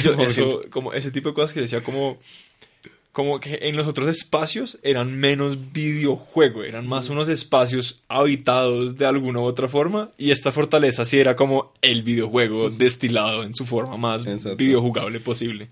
Entonces, no, pues es interesante, como no, no digo que el juego tuviera que ser todo perfecto y todo diseñado como estos espacios vividos ni nada, pero sí siento que si de, alguna forma como en algunos espacios particulares Dark Souls lo logra, ¿no? Mm. Como hacer yo no digo que esté la ilusión de que alguien vivió en estos castillos y estas cosas, como eso es un poco más allá, pero sí hay como si, si, hay unas historias que están por ser contadas inmediatamente no entra al juego, solo en, el, en cómo está diseñado y construido el espacio. Entonces, pues... Sí, hay algo muy interesante en eso, y es que eh, cuando entramos a pensar en, la esencia, en cómo esa arquitectura narra cosas, igual que cuando empezamos a, eh, diseccionar la estructura narrativa de una historia, empezamos a llegar a conceptos que a menudo son muy arcaicos, muy básicos, que se repiten continuamente, ¿no? Es cuando uno eh, analiza, no sé, la historia pues de, eh, de ciertos juegos y se acaba encontrando con la Odisea, ¿no? De hecho, eh, detrás de la mayor parte de, de las historias épicas está, siempre la Odisea, ¿no? Sí, está el mito del héroe. El mito del héroe griego, etcétera, ¿no? el monomito. En la arquitectura ocurre eso también, ¿no? Fabio Restrepo habla, por ejemplo, de los arquetipos en la arquitectura, que son las, las unidades más básicas que uno podría encontrar, en este caso, la torre y el laberinto. hablemos de torres y laberintos. La torre es, eh, es, la verticalidad, ¿no? es el espacio y la ascensión. Y son motivos que se han repetido continuamente. De hecho, eh, tú hablas de esa torre en Dark Souls, pero torres y torres de Babel en videojuegos ha habido miles, miles. Es algo, es algo muy arquetípico, es una forma en el que el espacio muy naturalmente te cuenta eh, cuál es el sentido de la acción, hacia arriba o hacia abajo. Eh, un caso muy clásico también de eso es que este Castlevania, en el que uno va recorriendo todo el espacio hacia arriba y luego cuando ya acaba el juego te das cuenta de que está todo el mismo diseño pero invertido hacia abajo, ¿no? Como si fueran las raíces. Entonces, esa, esa verticalidad está hablando de una posición sobre el mundo, está hablando de una jerarquía, está hablando del hombre y el dios de la base contra la cúspide, ¿no? Está hablando de toda una serie de relaciones que es que a veces eh, digamos que están tan interiorizadas en la cultura que es que no hace falta explicarlas. Están tan repetidas que no hacen falta explicarlas. Pues el espacio es tan diciente por sí solo. Y cuando uno llega lo entiende, ¿no? Eh, el otro gran arquetipo sería en este caso el laberinto. Eh, hablando de laberinto y de tramas y de mallas, lo que ocurre en el plano horizontal, yo diría que Bogotá es una ciudad totalmente planeada no estoy nada de acuerdo con lo que has dicho. Lo que, pasa es que, lo que pasa es que la Bogotá que conocemos hoy en día ya viene a ser eh, una metrópolis, una gran metrópolis, una gran conurbación. Para mí la ciudad de Bogotá es la Bogotá fundacional. Mm. Y en esa fundación sí que está contando claramente una historia en la que no, no, no, no vamos a meter hoy porque eso sería otro tema. Pero eh, sí hay totalmente laberintos que están, que están contando historia. ¿no? Es de Dark Souls, eh, es interesante como Wisecrack, no sé si conocen el canal de Wisecrack en YouTube, que es súper, o sea, fantástico para los que nos escuchen, yo se lo recomiendo. Es muy conocido por su filosofía en 8 bits. Sí, 8-bit filosofía. Y por sus análisis de un alien analizando películas que pues es pura comedia. Que también es muy chévere. Y tiene otra serie que es la filosofía de. Entonces hay un capítulo que es la filosofía de, Dark Souls y él habla de varios, de tres temas. Uno de ellos es la, vuelta a, al útero. ¿no? Habla de, de, del útero y del espacio del nacimiento y del espacio totalmente neutro del que uno viene y cómo el juego es una salida del útero, una vuelta al útero, de cómo se utilizan una serie de simbologías. De hecho, pues según Jared, creo que se llama el, chico que, cuenta estos vídeos, eh, él dice que el tutorial de Dark Souls ocurre en una cueva, sea, es como estar dentro del útero, y uno cuando sale, sale a través de una fisura en la roca, que es literalmente como una vagina. Y uno está saliendo del útero y ya está fuera, y ya entonces cuando uno está fuera del útero ya le toca enfrentarse al exterior, es decir, llorar, porque vas a morir muchas veces. Entonces, este tipo de, de, esta idea del útero y del laberinto, eh, de la caverna oscura que está expresando como todo ese recorrido tan absolutamente eh, arcaico, no interiorizado, mítico, es algo que uno, que uno entiende casi que en la sangre, ¿no? Es algo que, por lo cual el espacio va contando cosas. El otro gran referente que a mí me gusta contar mucho es que el de la escena introductoria de Bioshock Infinite. Y este sí le voy a contar un poco más. Bioshock Infinite. La inspiración de toda una personalidad. La vida de Manuel antes y después. Totalmente. Lo que ocurre es que uno no se da cuenta hasta después. O sea, yo lo había jugado y luego uno lo empieza a analizar. Entonces, antes que hablábamos de categorías fundacionales en las ciudades, ¿no? Del centro. Eh, el centro a menudo lleva asociado eh, un sacrificio, algo que se entierra, eso ha tomado muchas formas, ¿no? Eh, hay sacrificio de sangre, en Roma es un sacrificio de tierra, de la tierra patria, para ser compatriotas, una vez que se funda la ciudad. Eh, la ciudad colonial, ya que hablamos de Bogotá, es la ley, la ley de, que da permiso al adelantado a fundar la ciudad y a través de la fundación de la ciudad hacer que legalmente ese territorio pertenezca a la corona, ¿no? Entonces se entierra la ley en el centro de la plaza y sobre ella se pone la picota que es el lugar donde se ejecuta al que no respeta la ley, ¿no? Tiene toda una serie de simbologías, ¿no? Eh, el centro, las vías principales, eh, la puerta, el límite, etc. Entonces Booker, Booker llega en una eh, barca con los lutés a un faro, un faro que es una torre, ¿no? Sube él hasta la parte de arriba del faro y tras meter una clave, una contraseña, el tema de la contraseña en los temas, eh, los mitos eh, fundacionales también son clave porque hablan de cómo solo el que conoce la ciudad, el que tiene la contraseña, el que es iniciado en el propio rito de la ciudad puede acceder a ella. Es que a través de la contraseña, que en el caso de Booker es como rara porque él no la conoce, como que se la han chivado, ¿no? Tiene una chuleta. sí. Entonces él, aunque sabe la contraseña, sigue siendo un extraño, es como que se está colando, ¿no? Eh, entra a, a una especie de, de asiento, ¿no? En el que todo se cierra, él queda encadenado, eh, queda encerrado, eh, parece que va a morir, que va a ser ese sacrificio. Y sin embargo, lo que hace esa habitación en la que él queda encerrado es que despega como un cohete, ¿no? Entonces, ese cohete es casi como enterrar el sacrificio, pero a la inversa, es como una enterrada hacia arriba, ¿no? Porque él pasa del plano en el que está a ir a otro lugar, que es el Que- cielo. Que además fue, es la inversión del Bioshock 1, que uno llega a la, a la misma a la, a la- misma lighthouse, ¿cómo se dice lighthouse en español? Faro, al mismo Faro. faro, y uno lo que hace es Ir hacia ir, abajo. ir hacia abajo. Ir hacia abajo, eso es. Entonces, que es, es literalmente esa- ese sacrificio. Todo es muy freudiano, qué artera. Sí, parece que va a morir. No, no, no, o sea, tú te sientes mal, no voy a morir, no, no sé qué. Hasta que llega a ver desde la ventana la ciudad. Sí. Y entonces dice, ah, dice 3, 2, 1, ve la ciudad, impresionante. Y la voz de eh, que hay de la, hay una chica que habla, y dice, aleluya, ¿no? Sí. Entonces uno ve la ciudad. ¿Y qué es lo primero que ve de la ciudad? Al, la estatua del ángel, ¿no? De Elizabeth, que es el ángel salvador de la ciudad, es el mito que detrás de la ciudad. Segundo, al fundador de la ciudad, Comstock, que aparece en un cartel. Mm. Tras eso, se apaga esa ventana, de nuevo parece que uno se está enterrando y llega a esta especie de templo en el que le obligan a bautizarse. O sea, tiene que ser iniciado, tiene que formar parte de la sociedad.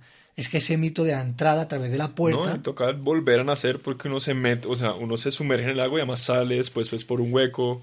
¿no? Ajá, eso es. Todo es Eso muy es. Freud, no, Entonces, el psicoanálisis sirve para todo. Es, es ese rito de la puerta. La puerta también lleva un rito asociado, ¿no? El caballero de- descubre su, su, su máscara, ¿no? El mercader tiene que declarar su mercancía. A los extranjeros cuando entramos por la puerta de Bogotá, que es la aduana, nos toca tener visa. Hay un rito asociado a la puerta. Cuando uno llega a casa, es como, cariño soy yo, ¿no?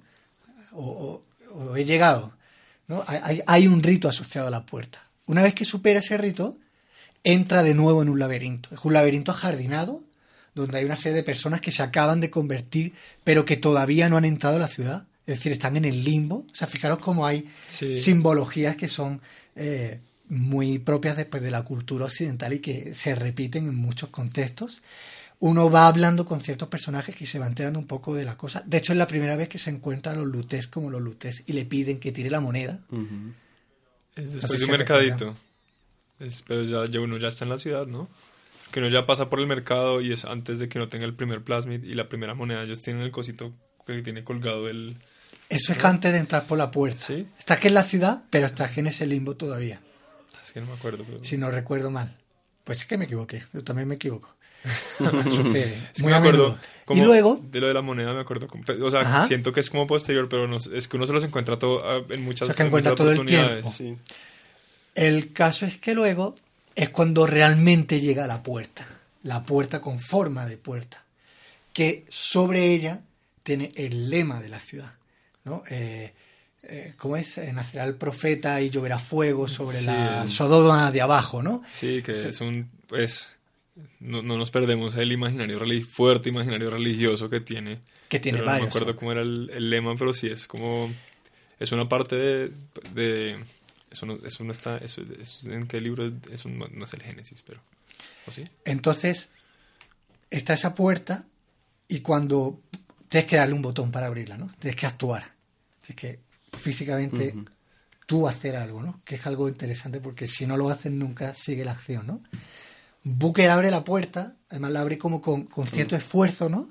No es que se abre ya, no es, no es Doom, ¿no? Que no, o sea, abre la puerta y eh, aparece una plataforma que baja ahora sí al nivel de la ciudad, que se conecta con ella, de hecho las plataformas hacen como y se conectan, y hay una avenida que tiene todo un paisaje de barrios flotando que tú vas a visitar, pero lo que hay por delante de esos barrios en primer plano, de nuevo, la estatua del fundador. O sea, es toda una simbología urbana, toda una simbología de la, del relato, de la religión, de quién es el extranjero y quién no, quién pertenece a la religión, a la ciudad, a la sociedad y quién es el extranjero, el hereje, el... ¿Cómo lo llaman?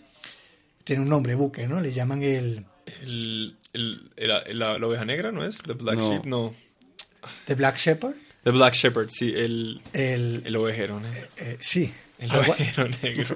Entonces, eh, todo este tipo de, el pastor sería el pastor es como el pastor oscuro todos estos conceptos están profundamente arraigados en la cultura tan profundamente que la arquitectura puede contarlos sin mencionarlos directamente. Y uno de una forma muy natural los va, los va siguiendo no porque eh, forman parte de quienes son entonces yo creo que en el fondo eh, pues podríamos seguir hablando sobre esto infinitamente, pero creo que en el fondo la, la, el poder que tiene la arquitectura para generar estos contextos y estas narrativas es que nosotros nacemos en la arquitectura, vivimos con la arquitectura, o sea, aprendemos a estar en la arquitectura antes que a hablar.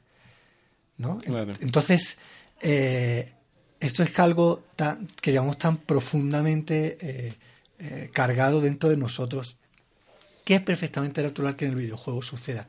¿Qué es lo interesante? Entender por qué sucede, entender cómo sucede y de pronto qué, qué clave nos da eso para a través del videojuego, del espacio digital, aprender sobre el espacio físico y viceversa, que de a partir del espacio físico y de lo que vivimos en la vida a la que estamos más acostumbrados, vamos a encontrar clave para eh, diseñar eh, videojuegos que de pronto aluden a un a una cultura un poco más desarrollada, creo yo, ¿no? Mm. Ese es el cuento. esa es la historia. Pero bueno, ya hemos hablado por harto tiempo. Esto ha sido un episodio especial, largo y extendido, especial. Pues hayamos, hacer, ya llevamos dos semanas sin grabar, entonces tocaba vengarse de las universidades y Lo sentimos.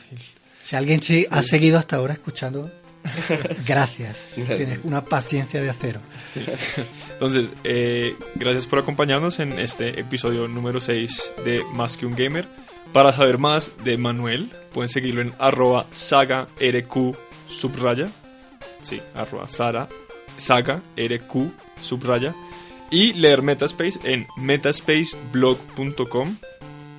Eh, no sé si, sí, www.metaspaceblog.com. Sí, igualmente eh, eh, Manuel Saga es un seudónimo que está bastante posicionado, entonces por Google me encuentran fácil. No hay muchos más, Manueles Saga. Hay fotos provocativas de Manuel en todo Google, los que están interesados. eh, como siempre, nos pueden encontrar en Facebook buscando MQUG Podcast y en Twitter en arroba MQUG Podcast. También pueden encontrarme a mí, Martín, a través de mi Twitter personal en arroba jmartinrh y a Juan José no se moleste. a Juan José me pueden preguntar por él. sí, me lo sé. Me pueden preguntar por él en mi Twitter o a través de nuestra página de Facebook. Ahí eh, estamos contestando los a, a, todos los comentarios. No olviden comentar, likear y compartir.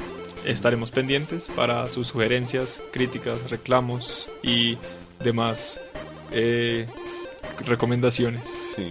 Eh, muchas gracias, Manuel, por, por venir, en verdad. Gracias a vosotros, que ha sido un placer. Eh, no daremos en volverte a invitar, seguramente, eh, en algún punto en el futuro, para de pronto profundizar en nuestros temas. Sí, siempre hay muchas cosas. O algún otro tema que te interese hablar con nosotros. Siempre este espacio estará disponible. Perfecto. Muchas gracias. No siendo más, adiós. Hasta luego.